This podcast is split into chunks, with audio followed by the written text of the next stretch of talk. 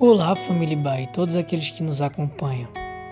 Aqui quem fala é o Lucas Aragão e este é o devocional diário da Igreja Batista Avenida dos Estados, em Curitiba, Paraná. Hoje é quarta-feira, dia 14 de julho de 2021. Esta semana estamos prosseguindo com nossa série de meditações sobre fé, baseadas no livro de Hebreus, lá no capítulo 11.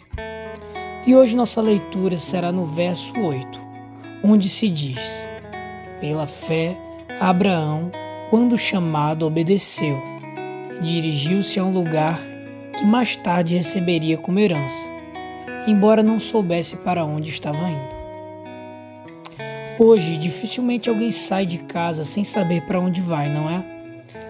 Antes de sair, nós consultamos o Google, temos GPS no carro, no celular, no tablet, placas indicativas mapas em pontos de ônibus, aplicativos, enfim.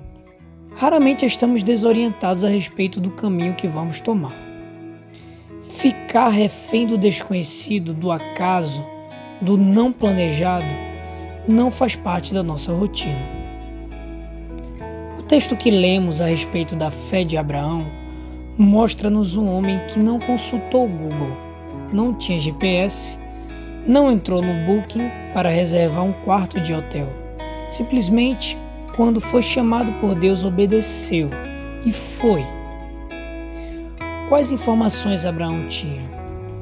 O registro do seu chamado está em Gênesis capítulo 12. Lá se diz que as informações que Deus deu a ele foram as seguintes: O Senhor disse a Abraão: Sai da sua terra, da sua parentela e da casa do seu pai e vá para a terra que lhe mostrarei. Farei de você uma grande nação, e o abençoarei, e engrandecerei o seu nome. Seja uma bênção. Saia da sua terra. Sair é deslocar-se, desacomodar-se. Deus o convidou a sair de sua familiaridade, de sua dependência e conforto, de pertencer a um lugar conhecido, empurrando-o para o completo desconhecido. Eu vou te mostrar o lugar. Obediência não tem a ver com a quantidade de informações que você tem, mas com a disposição imediata de responder. Abraão poderia ter ficado em Arã, já estava estabelecido ali. No entanto, seguiu a voz de Deus em obediência. E o lugar que Deus ia mostrar seria no caminho é assim que Deus age. Primeiro, nós dizemos sim, depois ele diz o como. O problema é que sempre queremos saber o como antes de dizer sim. Mas na gestão divina é a fé que precede o destino e nunca o contrário. Eu vou te abençoar.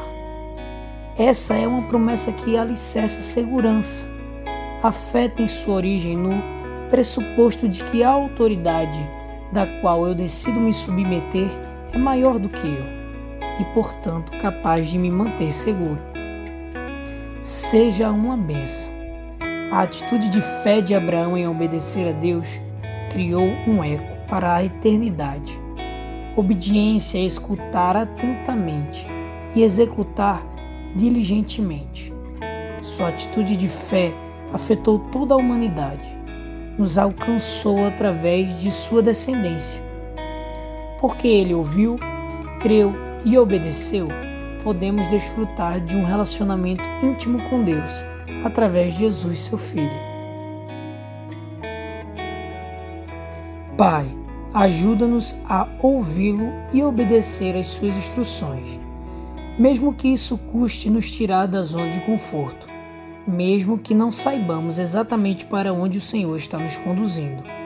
Mas ajuda-nos a crer em Sua promessa de nos abençoar e transformar nossa atitude de obediência em canal de bênção para outras pessoas.